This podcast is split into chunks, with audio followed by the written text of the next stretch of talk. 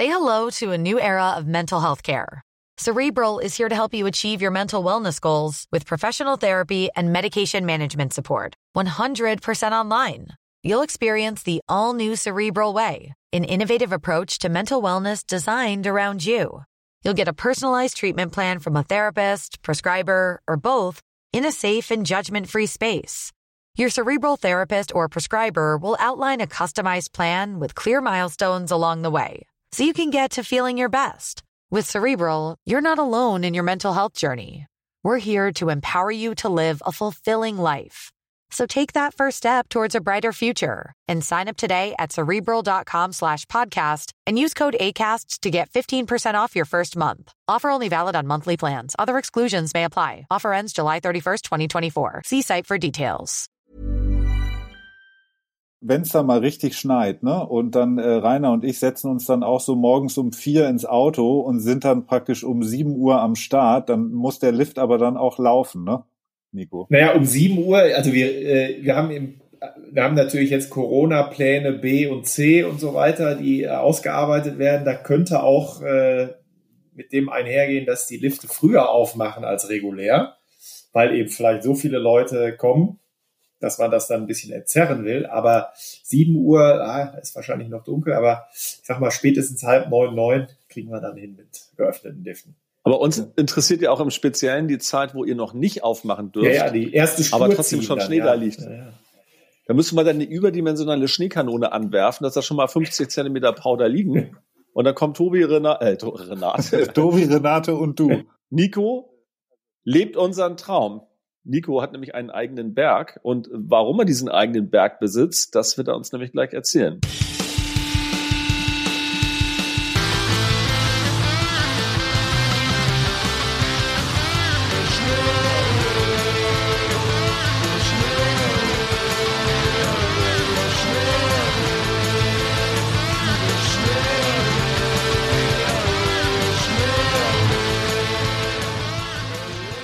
Nico ist Geschäftsführer vom Erlebnisberg Kappel und der Erlebnisberg Kappel gehört zum äh, Skikarussell Winterberg.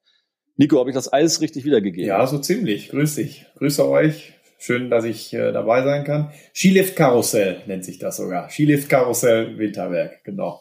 Ja, vielleicht hast du einmal kurz Lust zu erzählen, irgendwie, wer du bist, was du machst und wo Winterberg überhaupt liegt. Also weiß ja vielleicht gar nicht jeder. Ja, auch, auch trotz des Corona-Sommers wissen noch nicht alle, wo Winterberg liegt. Deswegen sage ich es gerne nochmal. Also das befindet sich im schönen Sauerland, im Hochsauerland sogar in Nordrhein-Westfalen. Und äh, ja, wir sind hier so ein bisschen so eine, ja, eigentlich immer schon eine kleine Wintersport-Enklave. Äh, wir haben hier den höchsten Berg, den Kahlen Asten, mit 842 Metern. Ähm, und rund um den Kahlen Asten ist, äh, gibt es eben einmal das Winterberger Skiliftkarussell und auch noch ein paar andere kleine Skigebiete. Und äh, ja, dafür ist Winterberg eigentlich schon, schon äh, viele, viele Jahre bekannt. Mittlerweile ist auch eine, eine, eine Sommerdestination. Also hier kommen viele Gäste hin, um Sommerurlaub zu machen oder Ausflüge zu machen. Und äh, ja, meine Familie betreibt eben seit über 20 Jahren hier den Erlebnisberg Kappe. Das sind Freizeitanlagen, also der Erlebnisberg Kappe vor allem eher für den Sommerbereich, also von der Sommerrodelbahn über Kletterwald. Mittlerweile gibt es eine Flyline, also so klassische Sommerbergattraktionen und äh, gleichzeitig aber auch dann äh, in der winterlichen Jahreszeit dann äh, sind wir Teil des Skiliftkarussells. Also wir äh, betreiben selber, also ich, meine Familie betreibt selber zwei Sessellifte und äh, ja, die sind dann Teil des Skiliftkarussells. Das ist ein zusammenhängendes Skigebiet mit über 15 Sesselbahnen, knapp 30 Kilometer Piste, ist für so ein deutsches Mittelgebirge gar nicht mal so schlecht. Und äh, ja, das Ganze machen wir da so. Die Lifte nutzen wir im Sommer dann auch noch sogar für einen Bikepark. Das heißt, da fahren dann im Sommer die Mountainbiker mit einem Sessellift hoch samt Fahrrad und stürzen sich dann die Downhill-Strecken runter. Und im Winter äh, geht's dann eben für Skifahrer und Snowboarder in die Lifte.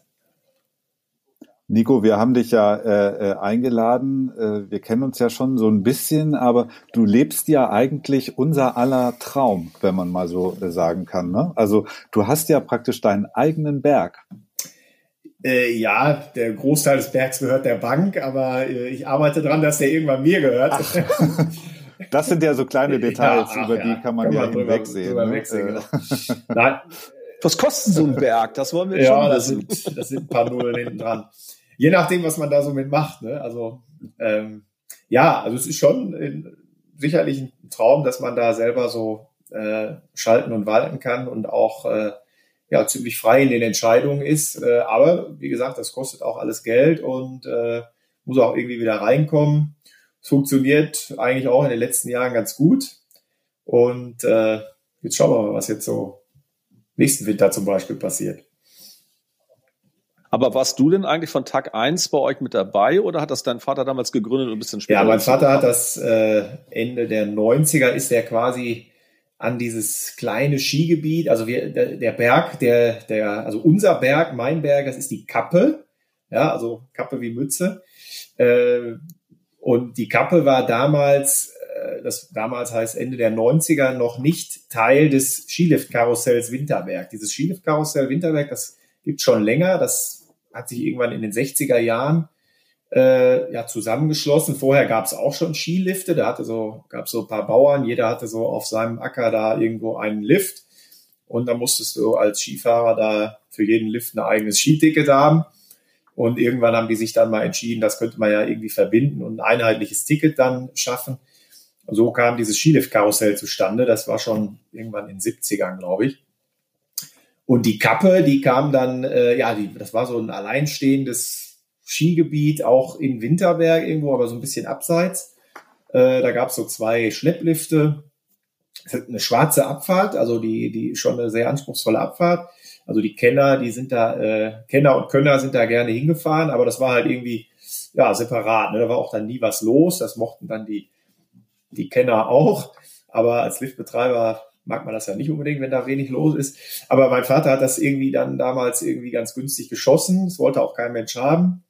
Und äh, der kam aus letztlich aus einer anderen Branche oder hat in einer anderen Branche zumindest gearbeitet, in der Immobilienbranche. Und äh, meine Familie ist schon länger äh, auch mit dem Wintersport hier verbandelt. Meine Großeltern, die hatten, äh, ja, also mein Urgroßvater kann man schon fast sagen, der hat eigentlich äh, das Skifahren so ein bisschen mitten ins Sauerland gebracht. Der hatte, ja, der war Buchbinder.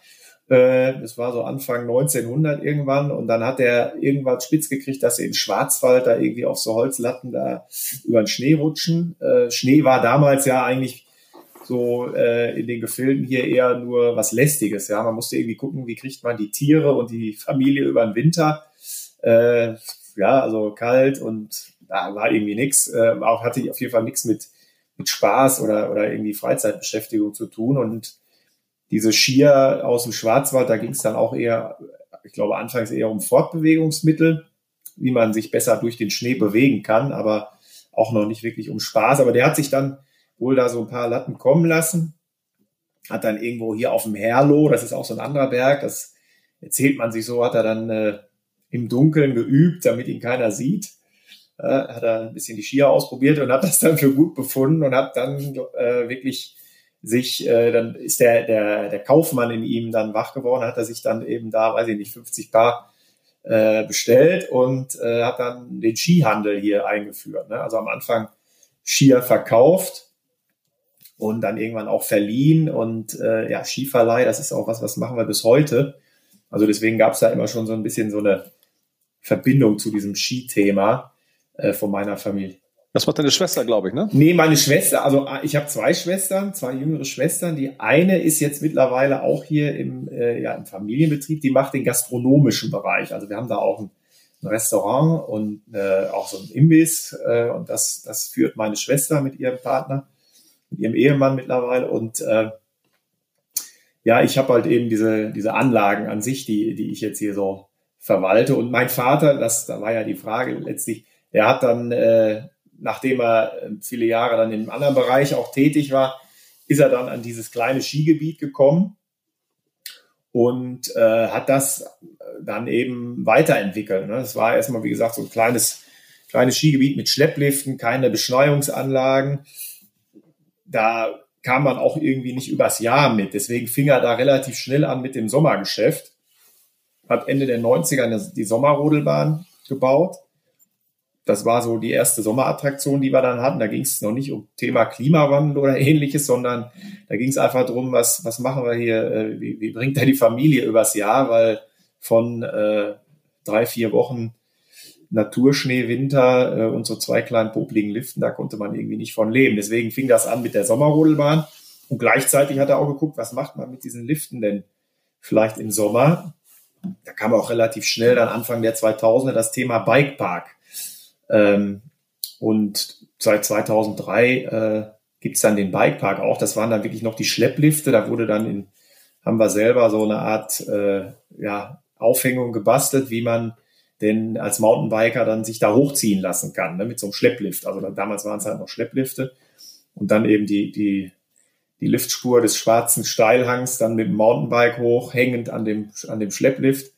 Äh, das waren so die ersten äh, ja, Bikepark äh, Jahre und das Ganze hat sich dann eben immer weiterentwickelt. Also der Bikepark ist gewachsen, auch die Sommerattraktionen sind da irgendwie mehr geworden und seit ein paar Jahren sind wir eben auch mit der Kappe angebunden an das Skilift-Karussell. Das war dann so der Ritterschlag, wobei wir waren schon Anfang der 2000er, sind wir auch schon, ist mein Vater schon eben mit, mit beigetreten zu diesem Lift-Ticket-Verbund. Allerdings war da noch keine Verbindung per Ski möglich. Ne? Das heißt, da war äh, ja letztlich so 500 Meter dazwischen. Äh, da haben wir dann so einen Shuttlebus eingesetzt und so, so ein Bulli. Aber das, das wurde nicht so richtig angenommen. Ne? Also halt auch wieder nur von den Kennern. Aber ansonsten hat man ja auch nicht unbedingt Bock, dann da immer Skier oder Snowboard aus und dann in Bus und dann für so zwei Pisten da irgendwo anders hin. Das hat erst richtig dann äh, ja richtig gut funktioniert, nachdem jemand anders aus dem Skilift-Karussell eine ein Verbindungslift gebaut hat zur Kappe.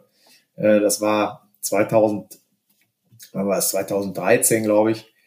Äh, seitdem sind wir an der Kappe voll äh, integriert und angeschlossen an das Skilift-Karussell. Sind denn die ganzen anderen Liftbetreiber dann auch, also sind das ähnliche Geschichten wie jetzt zum Beispiel bei dir, also irgendwie Familien, die halt dort irgendwie den Grundbesitz eben hatten, die dann dort irgendwie so man ist da so ein bisschen reingewachsen und äh, hat sich dann irgendwann zu so einer Schicksalsgemeinschaft zusammengeschlossen? Oder war das eine immer so das große Imperium, das Skikarussell und ihr wart mit eurem äh, äh, Berg, der so ein bisschen abseits war, so ein bisschen die die Rebellen? Ja. Oder wie kann man sich nee, das vorstellen? Es ist schon so, dass die anderen äh, Gesellschafter sind es letztlich, die, das sind auch alles hier so einheimische Familien, also private ja, Familien, privat, äh, private Unternehmen, äh, ähnlich wie wir das jetzt auch sind, sage ich mal, eine Familie. Die einen haben dann eben da vielleicht äh, einen Lift gehabt und äh, einer hat auch vier, fünf Lifte und auch eben weiter expandiert. Der andere hat weniger expandiert, der hat immer noch seinen kleinen Kinderschlepplift und der andere hat jetzt mittlerweile, weiß ich nicht, vier Sessellifte. Also das hat aber schon, sind, ist alles irgendwie so in Winterberger Hand, also so Winterberger Familien, also jetzt nicht irgendwelche Investoren oder weiß ich nicht, irgendein Konzern oder sowas drin, sondern das sind schon so, äh, ja, hier so einheimische Unternehmer, die auch alle, auch wie wir, das alles irgendwie auf, ja, auf eigenes Risiko machen und wir privat investieren. Und äh, ja, so hat sich das, dieses Skilift-Karussell äh, weiterentwickelt. Das ist auch mittlerweile eben auf der, ich sag mal, Skilandkarte in Deutschland glaube ich, selbst in südlichen Gefilden ein, äh, ein Begriff. Also auch die, die Bayern und die Österreicher, die kennen uns mittlerweile auch, also zum Teil auch durch den Bikepark, der in ganz Deutschland, auch in Österreich eigentlich schon ziemlich bekannt ist. Wir sind da auch ja, für die Österreicher ist es dann aber eher ein Hügel, für die oder? Ist es ein Hügel, ja klar, aber äh, die, wir haben hier schon Leute, also speziell was den Bikepark angeht, haben wir haben wir hier Delegationen gehabt aus Sölden, aus Serfaus, Fisladis und so weiter. Die haben sich das hier angeschaut und haben danach dann auch ihren Bikepark gebaut und machen das natürlich auch jetzt da super. Die haben natürlich da auch ein, äh, ja, ein gutes Team, äh, aber die haben sich dann schon mal, war schon ganz stolz, dass die hier ins nordrhein-westfälische Mittelgebirge kommen, die Söldner und sich hier so einen Bikepark angucken. Ne? Ähm, das ist ja auch mal eine Frage der Perspektive. Ich meine, für uns Hamburger ist ja alles ein Riesenberg irgendwie so. Und ich musste eigentlich neulich halt, ähm, als wir in Wien waren, lernen, dass auch die Wiener mit ihrem Voralpenland irgendwie, äh, von denen natürlich, die in Tirol sesshaft sind, halt auch eher immer so ein bisschen, ja, die mit ihren Hügeln, weil das ist dann ja auch alles nur so 1000 Meter hoch, aber das reicht ja total aus, also um da Spaß zu haben. Also letztendlich irgendwie, ähm, klar ist natürlich Schneesicherheit ein Thema, aber irgendwie, wenn du dir die Abfahrten anguckst, irgendwie so, kann man ja auch auf nicht so hohen Bergen total viel Spaß haben. So, und ähm, also wir sind irgendwie damals als während dem Studium äh, im Thüringer Wald immer Snowboard fahren gegangen, so am, am Wochenende oder an, an vorlesungsfreien Tagen. Und das war ein so ein kleiner Schlepplift, der war weder lang noch steil, aber da konnte man sich einfach mit seinen paar Kumpels wirklich auch den ganzen Tag vergnügen. Das war überhaupt gar kein Problem. Wo war das denn? In Oberhof oder wo war das? Nee, in Oberhof waren wir auch einmal. Das war aber so ein bisschen, das war dann wieder so ein bisschen zu weit für uns. Da fuhr man dann schon wieder eine Stunde. Die wollten wir nicht aufbringen. Ähm, und wir hatten, glaube ich, einfach nur schlechtes Wetter. Deswegen sind wir kein zweites Mal dorthin gefahren. Das war in Schmiedefeld. Kenn ich? Ganz kleiner Ort irgendwie. Und da ist halt so ein, ja, ja, so ein, ich so auch. ein Lift, der eher von. Ja, kennst ja. du auch? Also wir Ah, haben okay. da mal, bis vor ein paar Jahren haben wir da auch äh, Skiverleihstellen gehabt, zwei oder drei in Oberhof. Ach, gibt es den immer Nee, den noch? gibt's nicht mehr. Das haben wir, äh, haben wir aufgegeben, aber äh, bis vor zwei, drei Jahren. Also Nee, ich, me- ich meinte den, den, Lift in den, Schmiedefeld. den Lift, den gibt's, glaube ich, noch, ja. ja, ja. Und das war ja eher so der, der alte Traktormotor, um den so ein Schutzhäuschen gezimmert wurde, damit der Ja, ja. so bis einigermaßen wetterfest steht und dann halt so ein, so ein Schlepper, Ja. ne? Und ähm, die, also es war einfach total nett, weil wir kamen dann halt an irgendwie zu fünft in so einem klapprigen Golf und dann haben die uns immer noch so Kinderkarten verkauft, weil wir ja als Studenten, ach, ihr habt ja kein Geld und so. Und ähm, das war echt total cool. Also es kommt gar nicht so wirklich auf die Größe von dem Gebiet an und ähm, Hauptsache man hat halt irgendwie, ja, also wenn man halt mit seinen Jungs so unterwegs ist, das schockt halt einfach dann auch, egal Ja. wo man ist. Ne? Ich kann mir das auch total vorstellen, dass wir an deinem Berg bestimmt Ja. auch eine Menge Spaß Ich- hätten, Renate und ich. Also, Ich- ne, der winkt mit dem Zaunpfahl. ja, wird Zeit. Ich denke, äh, das ist, also das ist auch der, der Fall, weil äh, es kommen eben auch sehr viele dann zu uns, die äh, das schätzen, dass sie eben da schnell sind. Wir haben natürlich ein, ein Einzugsgebiet, äh, wo worum uns auch die, äh, die Alpendestinationen so ein bisschen beneiden. Ne? Wir haben im Umkreis von ein, zwei, drei Autostunden, da leben hier bei uns, weiß ich nicht, 20 Millionen Menschen, ne? Ruhrgebiet, Rhein-Main-Gebiet, eben dann, wenn ich jetzt bis Hamburg hochgehe, das sind dann vier Autostunden. Also da kann man innerhalb von ein paar Stunden äh, uns erreichen und das machen eben dann auch viele, sei es als Tagesausflug oder eben mal ein Kurztrip. Wer jetzt da äh, schneller und besser unterwegs ist auf den Brettern oder auf dem Board, der fährt jetzt nicht unbedingt eine Woche zu uns und macht Skiurlaub. Ne? Die 30 Kilometer Piste, die sind dann schnell abgefahren, aber äh, mal so ein Tag oder zwei, drei, das geht schon. Ne? Also das, das ist so. Mhm. Und vor allem mit Kindern ist ja völlig ausreichend. Ne? Also irgendwie, ich habe irgendwann mal, als meine Kinder drei waren, irgendwie sind wir nach Meierhofen gefahren und dann habe ich halt echt gelernt, das brauchst du gar nicht. Weil du bist sowieso an so einem kleinen Hang unterwegs irgendwie so und auch wenn die ja älter sind, da kommst du im Skigebiet von 25 Kilometern ja erstmal total hin. So. Und wenn sie dann älter sind und natürlich auch besser fährst, dann möchtest du vielleicht ein bisschen mehr haben, aber für einen Tagestrip irgendwie oder für jetzt auch zwei Tage kann ich mir das total gut vorstellen. Bist halt schnell in den Bergen und musst halt nicht quer durch die Genau. Republik löten, also von Hamburg Ja. aus gesehen jetzt. Deswegen, also wir machen unsere Androhung auf jeden Fall auch noch wahr und müssen uns das auf jeden Fall nochmal vor Ort angucken. Aber der Deal ist natürlich auch der, dass wir eine Stunde vor allen anderen schon mal hochfahren wollen, wenn da irgendwie frischer Powder liegt. Ja, frischen Powder, den äh, hoffe ich, den dann anbieten zu können. Ja, ansonsten machen wir halt selber. Ja, da muss halt die Schneekanone Genau. noch mal anwerfen das für machen uns. Wenn es geht, werfen wir die immer an. Ja, aber dieser Zusammenschluss irgendwie mit den anderen Gebieten, ähm, das ist ja wahrscheinlich auch erstmal äh, viel Reederei, würde ich vermuten, oder? Ich meine, irgendwie, da hast du natürlich jeder seinen eigenen Standpunkt und irgendwie, ähm, klar gibt es natürlich auch erkennbare Vorteile. Man hat zusammen natürlich auch irgendwie deutlich mehr zu bieten als viele einzelne Betreiber. Ähm, aber wie funktioniert denn das beispielsweise, wenn ihr jetzt Investitionen tätigt? Ihr seid ja alle einzelne Unternehmer.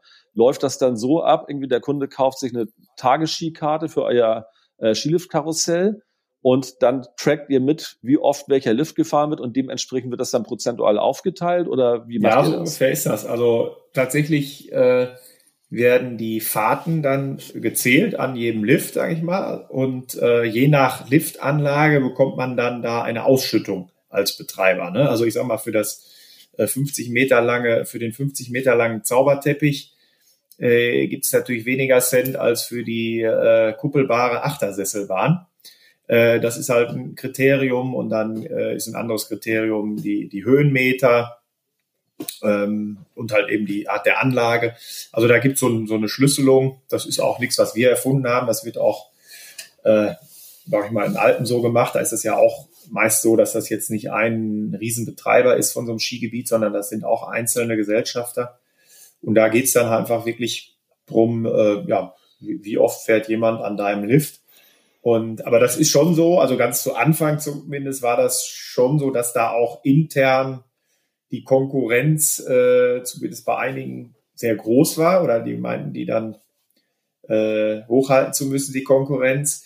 Es war eben, war aber auch so ein bisschen, muss man sagen, im Nachhinein das äh, Erfolgsgeheimnis, weil äh, ich sag mal, das fing irgendwann an, da hat dann irgendeiner angefangen mit so einem Sessellift. Das war, glaube ich, weiß ich nicht, auch Anfang der 2000er. Und dann äh, fuhren dann irgendwie die meisten Leute natürlich dann da an diesem Sessellift, weil das bequemer ist und ne, weil es einfach schöner ist. Und dann hat der nächste gesagt, ja, uh, hier, äh, brauche ich jetzt aber auch so einen Sessellift, weil dann fahren die ja auch bei mir öfters. Und dann war das so eine Art Wettrüsten, kann man schon fast sagen. Äh, genauso mit, der, mit den Beschneiungsanlagen. Ne? Bei dem einen war dann irgendwie, guckten die Steine raus und der andere hatte vielleicht eine äh, paar Schneekanonen da und dann war die Piste schöner, dann fuhr, fuhren da auch mehr Leute. Ne? Also deswegen äh, hat sich das so entwickelt, dass da nach und nach jeder so seinen Bereich optimiert hat, äh, aber im Großen. Das ist wie so eine Simulation quasi, nur in echt. Ja, so ist das, ne? Ja. Da setzen wir mal schnell zwei Schneekanonen hin und schon fahren da ein paar mehr Leute. Genau, ja, das hat sich dann, ja, das hat sich dann eben so rausgestellt. Hat der nächste gesagt, ey, jetzt, jetzt brauche ich aber auch noch hier äh, den, den Sessel oder den äh, noch die Beschleunigungsanlage, muss ich noch erweitern. Und wie gesagt, am Ende, das Ende vom Lied oder vorläufige Ende vom Lied ist im Moment, dass es halt insgesamt ziemlich, ziemlich optimiert ist, das Gebiet. Also klar geht da immer noch, geht's immer noch besser oder kann man immer noch was, äh, was machen, aber es ist jetzt komplett äh, technisch geschneit. Wir nennen ja das technischen Schnee und nicht Kunstschnee, weil das hört sich ja äh, eher negativ. Hört, also da hört sich ja, da hört sich aber Kunstschnee ja, noch fast besser an als technischer ja, dann, Schnee. Dann, dann sagen wir Maschinenschnee, aber er hört sich auch nicht so gut an. Ne? Maschinenschnee. Ja, je nachdem. Aber dieses Wort Kunstschnee, das ist immer für viele, die, also ihr wisst das, aber andere, die denken da ja. immer, da ist dann irgendwelche ja, Chemie mit drin oder sowas. Ne? Aber letztlich ist es nur Wasser und Luft und Energie, die da reinfließt.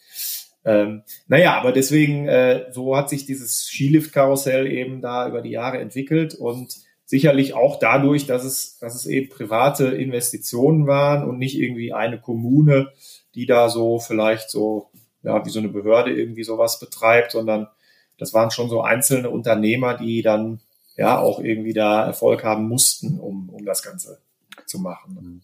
Aber die, die Investitionen in der letzten Zeit werden sich ja wahrscheinlich hauptsächlich jetzt in den Sommertourismus ähm, geflossen sein, oder? Und gar nicht so sehr in den Winter? Oder wie sieht das jetzt aus? Ich meine, wir müssen jetzt nicht das ganze Thema Klimawandel einmal durchdiskutieren, aber das merken wir ja auch in den, keine Ahnung, jetzt äh, wahrscheinlich äh, über 30 Jahren, in denen ich jetzt äh, zum Skifahren und zum Snowboarden gehe also das hat man jetzt wirklich in der Zeitspanne hautnah mitbekommen, was das so ähm, für die für den Winter bedeutet, ja. sagen wir es mal so. Ähm, und je, je niedriger man ist sozusagen, desto extremer werden diese Auswirkungen ja spürbar. Ja. Ähm, aber wie kommt ihr jetzt so durch den durch den letzten Winter? Als da war ja jetzt erstmal noch kein Corona, das ging ja so im März los, wenn ich ja, äh, ja genau. im März so ungefähr.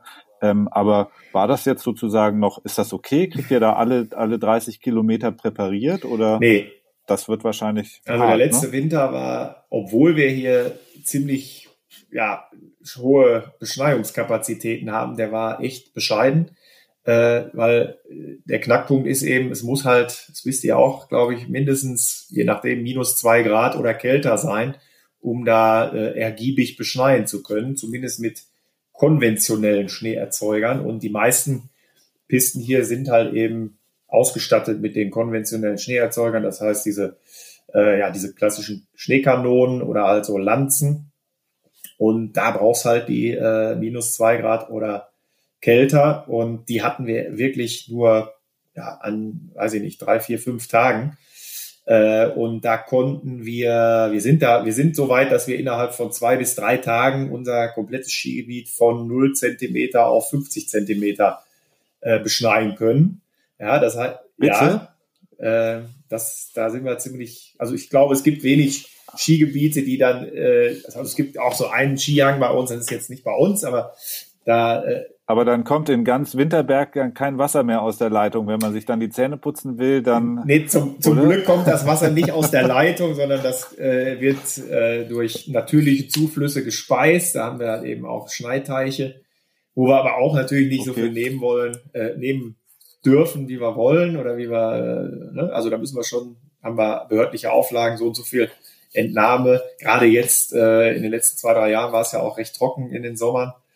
Ähm, also da, da müssen wir dann schon drauf achten. Ist das Wasser in diesen äh, Teichen nicht ausschließlich dafür da, ähm, um, also für die Beschneiung? Warum ist das dann limitiert, was ihr da entnehmen dürft, dass das nicht mm. alles auf einmal rausgeht, oder? Nee, das ist, also je nachdem, das ist auch bei uns so, ich sag mal, wir an der Kappe, wir haben einen großen Schneideich äh, mit 40.000 Kubikmetern äh, Füllung. Und der wird zum Beispiel gespeist aus Oberflächenwasser. Also da ist irgendwo weiter oben, fängt dann so ein Rinnsal an und das läuft dann da in so einen kleinen Bach und der kleine Bach läuft dann irgendwann in den Fluss und so weiter. Und wir haben halt zwischendrin dann unseren Schneiteich. Und wenn wir jetzt da alles aufstauen würden, komplett und, äh, und nichts mehr durchlassen würden, dann würden halt, würde alles andere versiegen, was dahinter kommt. Deswegen dürfen wir ich, nur eben so und so viel dann da äh, aufstauen und müssen aber auch permanent so und so viel Liter durchlassen. Also wir dürfen jetzt nie komplett da alles kappen, bis, bis unser äh, Teich voll ist, sondern da muss auch immer was durchlaufen. Ne? Weiter unten äh, am Flusslauf sind nämlich auch Wasserkraftwerke, die würden sich dann auch beschweren, wenn da nichts mehr käme. Also ja, da gibt schon, das merkt man jetzt nicht so, wenn man so durch Skigebiet fährt, was ist da so, aber das, das, da gibt es halt schon viele Auflagen bei solcher bei dieser Thematik. Ne? Und äh, naja, aber deine Frage war ja eben, wie das äh, mit den Investitionen war ähm, in den vergangenen Jahren.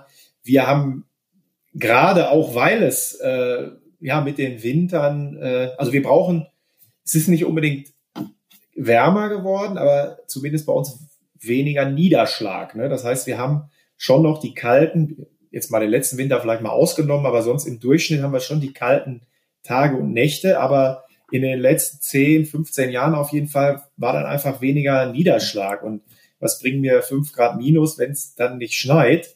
Äh, deswegen war dann die ja, logische Konsequenz, wenn man eben ein Skigebiet betreiben will, dann brauchen wir eben, äh, müssen, machen wir selber, Frau Holle, dann brauchen wir eben die Schneekanonen und können dann auch, wenn es nicht äh, von oben schneit, können wir eben bei kalten Temperaturen selber den Schnee machen. Und das hat dazu geführt, dass da in den letzten 15 Jahren äh, sind da 150 Millionen Euro an privaten Investitionen in, der, in das Skigebiet geflossen im Winterberg. Ne? Also mit Liften, mit, äh, mit Beschneiung, auch mit Gastronomie. Also von diesen sieben, acht Gesellschaftern, die wir hier sind, äh, wurde das Ganze aufgebracht und hat aber auch dazu geführt, dass wir in den letzten zehn Jahren über 100 Tage durchschnittlich, 100 Betriebstage in der Saison haben. Ne? Und das ist für ein Mittelgebirge äh, schon nicht so schlecht. Ne? Also das ist dann wirklich von ja durchschnittlich Mitte Dezember bis Mitte Ende März haben wir hier durchgehend Skibetrieb. Ne? Letzten Winter war sicherlich ein Ausreißer nach unten. Äh, wir an der Kappe, wir hatten da an der Hauptanlage hatten wir unter 20 Tagen war eine Katastrophe. Und dann haben wir noch die kleinen, kleinen Lift, da waren es, also an der Vierersessel waren, da waren es 45 Tage. Äh, und so ähnlich sah es auch bei den, bei den anderen Kollegen aus, wobei es gab zwei Kollegen, die haben eben eine äh, Snow Factory, da vielleicht auch schon mal gehört. Das ist jetzt so die neu, der neueste Schrei bei den Beschneiungsanlagen. Das ist quasi eine, eine große Crushed Eismaschine. Äh, stellt man sich vor wie ein Schiffscontainer da drin wird Crushed Eis erzeugt und der wird dann nach draußen befördert. Äh, oder dieses, dieses Eis, dieser Schnee. Ist nicht so wie, wie, ich sag mal, der andere Schnee, der aus den Schneekanonen kommt, sondern ist ein bisschen, ja, ein bisschen wie so Scherbeneis. Und das, der Clou ist halt, dass du das eben in diesem Innenraum bei, ja, selbst wenn du möchtest, bei 30 Grad plus äh, produzieren kannst und dann kannst du es nach draußen befördern. Äh, natürlich schmilzt es dann schneller bei 30 Grad plus, aber Du kannst halt eben auch bei 0 Grad oder 2 Grad plus Schnee machen. Und äh, mittlerweile ist das bei den Kollegen, die das hier jetzt schon seit zwei, drei Jahren machen, so, dass sie wirklich dann, äh, ich sag mal, da, wo die Schneekanonen auch stehen, also überall an der Piste, kommt, oder von dieser, von dieser Snow Factory gehen dann Rohrleitungen ab und äh, kommen überall an der Piste dann alle 50 Meter raus und dieser dieses äh, Crushed Eis wird dann mit Druckluft äh, da durchgeschossen und kommt dann, da liegen halt so große Schneehaufen dann da jeweils auf der Piste, die müssen verteilt werden. Und deswegen äh, ist das eben was, wo man jetzt schon fast sagen kann, so wir können garantieren, wenn wir das denn wollen, oder zumindest die, die das haben, wir machen dann und dann die Lifte auf. Ne? Wir müssen halt nur drei Wochen vorher anfangen zu produzieren und dann äh, temperaturunabhängig und niederschlagsunabhängig können wir dann die Pisten da öffnen. Und die hatten letzt, letzten Winter, äh, weiß ich, 90 Tage offen und mussten dann am 15. März Corona-bedingt schließen. Die hätten auch noch äh, ja, einen Monat länger durchgehalten. Ist natürlich viel, kost, viel kostspieliger als die konventionelle Beschneiung, muss man sagen. Ne? Also das ist eigentlich gar nicht mal gedacht, um ganze Skipisten damit zu belegen, sondern eigentlich nur so punktuell, aber äh, wenn es denn nicht anders geht. Ich stelle mir das eher gerade gerade so vor, als würden diese Snow Factories einfach oben auf dem Berg stehen und sich dann so praktisch den Schnee, wie die übergeben sich dann praktisch einfach so nach unten. Was da kommt kontinuierlich so ein Strom an Schnee einfach raus, der fließt dann den Berg runter. Ja, so ungefähr ähm, ist das. ja abgefahren. Ich hätte jetzt gedacht, dass die Kombination aus beiden vielleicht ganz gut ist, dass du halt erst dieses Crushed Eis als Basis nimmst und dann aber den irgendwie Maschinenschnee obendrauf auf, sprühst. Auf jeden Fall. Also wenn es eben geht, äh, dann äh, nimmt man die Snow Factory gar nicht, ja, äh, weil das halt viel teurer ist. Äh, das heißt, wenn die, wenn die, wenn es kalt genug ist und man den normalen äh, also schön ist natürlich auch, wenn es mal ganz normal schneit, nehmen wir dann auch gerne, aber damit kann man ehrlich gesagt keine Saison mehr planen, schon gar nicht jetzt hier bei uns. Also deswegen nimmt man dann schon äh, auf jeden Fall den, die normalen Schneeerzeuger. Ähm, nur wenn die halt nicht produzieren können, weil es zu warm ist und man aber, sage ich mal, keine Ahnung, Anfang Dezember sagt, so ich möchte jetzt äh, Weihnachten hier Skifahren anbieten, weil dann sind hier viele Gäste, dann äh, wird natürlich die Snow Factory auch angeschmissen. Ne? Also, aber eine Kombination aus beiden ist, ist eben dann das Ideale. Ist auch ist auch eigentlich so gedacht, nur äh, letzten Winter gab es halt nicht viel Möglichkeiten, normal zu beschneien. Und da mussten dann die, die anderen Kollegen, die diese Snow Factories hatten, wohl oder übel ihre ganzen Pisten damit komplett belegen. Die hatten auch, glaube ich, es kommt natürlich immer darauf an, wie groß sind die Pisten und so weiter, aber da hat man dann bei so einer Anlage, ah, weiß ich nicht, 2000 Euro Energiekosten pro Tag und die Dinger liefen, glaube ich, weiß ich nicht, 100 Tage durch. Äh, ja, also ist äh, jetzt mal abgesehen von dem, Kann von dem Energieverbrauch. Ja, das ist Wahnsinn, das stimmt, ja. Ähm, du hast mal so eine lustige Geschichte erzählt, irgendwie, und zwar hattet ihr eine ganze Zeit lang ja nur ein Sessellift und dann war da, glaube ich, noch ein Schlepplift an der Seite. Und dann hast du ja irgendwann vor ein paar Jahren den Schlepplift quasi abgerissen und da den Sessellift hingebaut.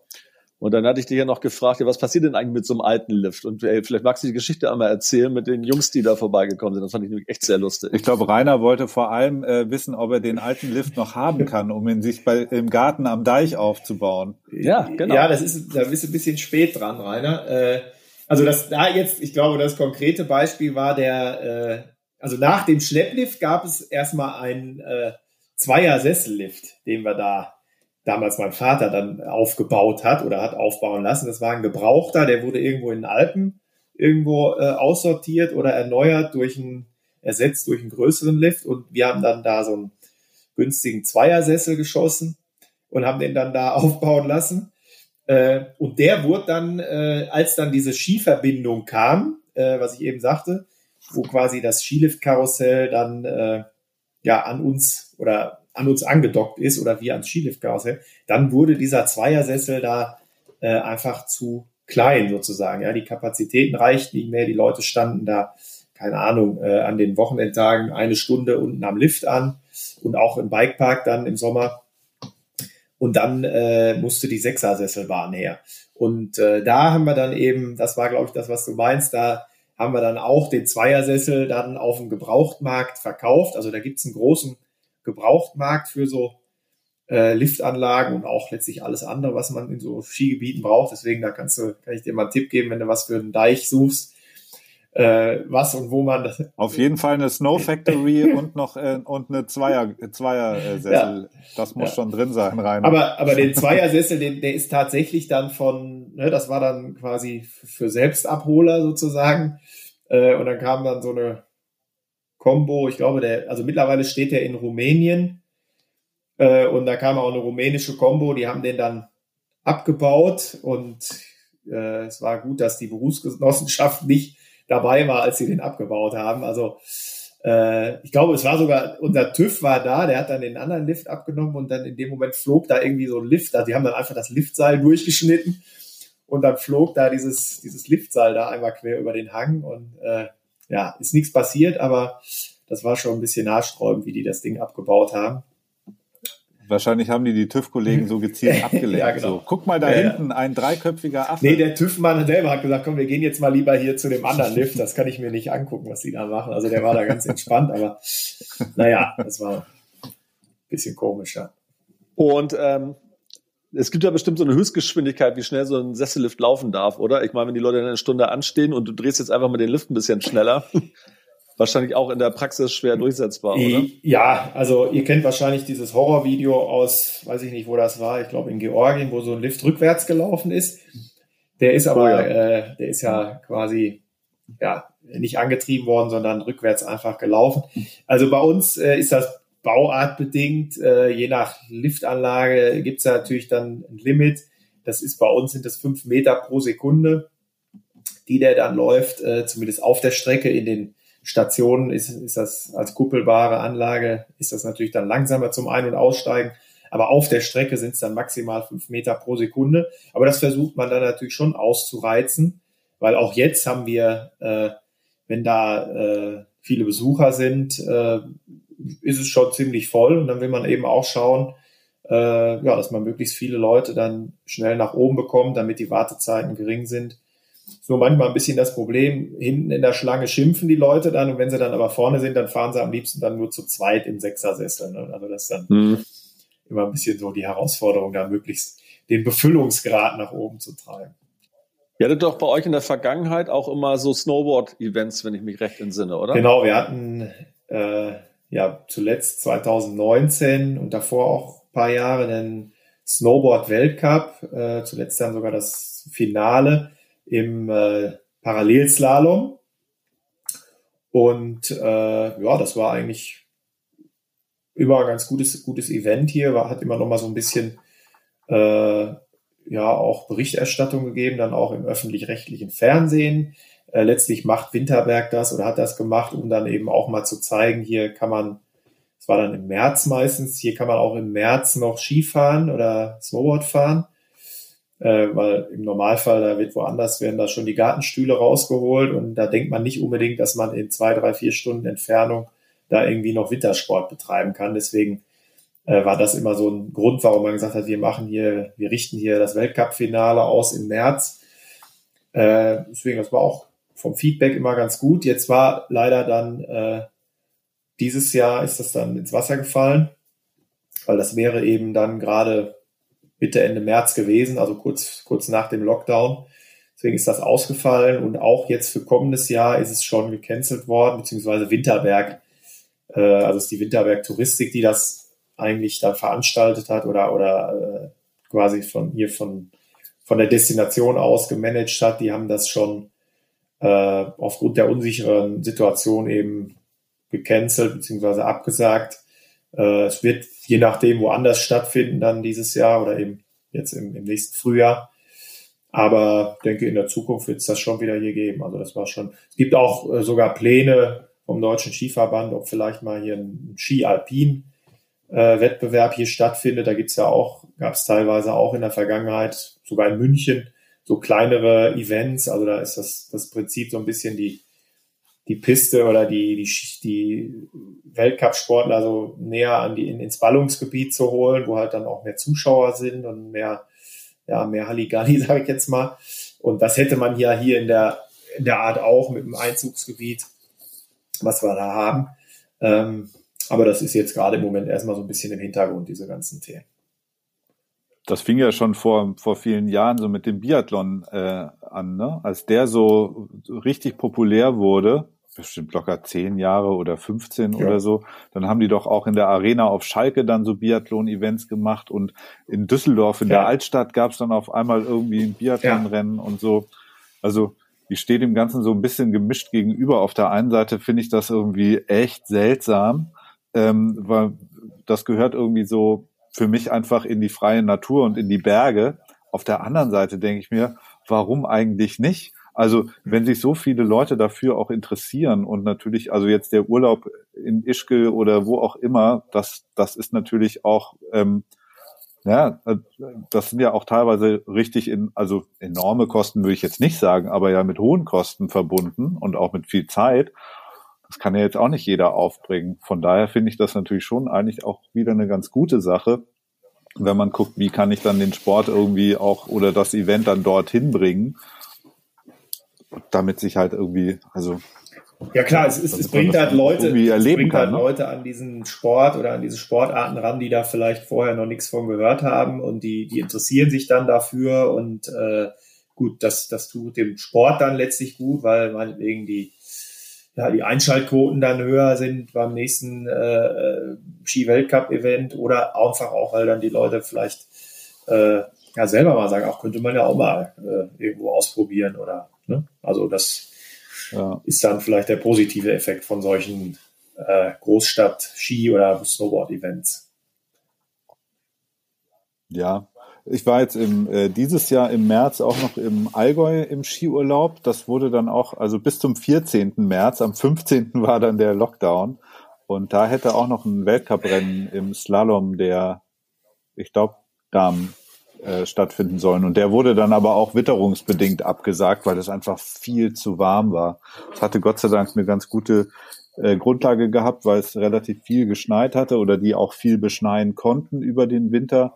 Aber das war dann eigentlich auch nur unten was halt so dass das typisch so das weiße Band auf der grünen Wiese, dass man dann noch so entlang gerutscht ist. Ja. Ähm, dass da dann kein Weltcuprennen mehr stattfinden kann, weil das kriegen einfach die die die Piste gar nicht mehr hart genug präpariert und dann steigt dann die Verletzungsgefahr für alle. Die Piste war dann auch zu schmal und entsprach dann nicht mehr den FIS-Kriterien und so weiter. Das ist natürlich bitter für solche Orte, die dann so ein bisschen an der Grenze sind und dann erstmal noch viel in die Planung und Organisation investieren und dann kann es dann doch nicht stattfinden haben natürlich alle dann lange Gesichter. Das ist natürlich dann auch irgendwie so ein bisschen kontraproduktiv für so ein äh, für so ein Ort als als Marke ja auch für als Wintersportort. Ähm, ja, aber ich glaube, das spielt immer noch eine große Rolle. Ich habe nämlich dann erfahren, dass zum Beispiel ähm, diese kleinen ähm, weißen Piktogramme, die man oft auf so Ortsschildern sieht oder Verkehrsschildern an Autobahnen oder äh, Bundesstraßen ähm, mit so einem äh, Schleppersymbol ne, oder so ein Skiliftsymbol, das ist natürlich irgendwie auch so eine Einordnung als Wintersportort. Die, da brauchst du natürlich dann Lift für. Und in Sonthofen, meinem Heimatort, gibt es auch noch so einen ganz, ganz uralten Schlepplift, ähm, aus, an dem ich so als, als kleines Kind Skifahren gelernt habe. So ein bisschen wie das Ding in Schmiedefeld, über das wir vorhin gesprochen haben. Und der wird einfach nicht abgerissen, weil das der Grund ist, warum immer neben Sonthofen dieses kleine Schild auf jedem Verkehrsschild angebracht werden darf, dass es halt noch ein Wintersportort ist. Das ist schon wichtig. Ja. Das gibt man nicht so leicht auf. Wenn das weg ist, äh, wird man aus allen möglichen Verzeichnissen gelöscht, wahrscheinlich Reiseführer etc. Dann ist man auf einmal kein Wintersportort mehr und dann kommt ja auch keiner mehr. Es hängt alles zusammen. So ist das. Ähm, vielleicht noch ganz interessant, ähm, wer sich darüber informieren möchte, wann es denn losgeht bei euch, geht am besten mal auf skiliftkarussell.de oder speziell, äh, wenn man sich mal deinen Berg angucken möchte, der Erlebnisberg kappe.de, wo es dann weitere Informationen gibt. Und ähm, ja, dann drücken wir mal die Daumen, dass alles klar geht und äh, hoffen dann auch bald mal selber da zu ja. sein. Würde mich auf jeden Alles Fall freuen. Klar. Ich würde mich auch freuen, euch dann da mal bei uns hier im Hochsauerland zu sehen. Und äh, ja, vielen Dank, dass ich heute hier mitmachen durfte. Hat Spaß gemacht und ja, ich würde sagen, bis die Tage.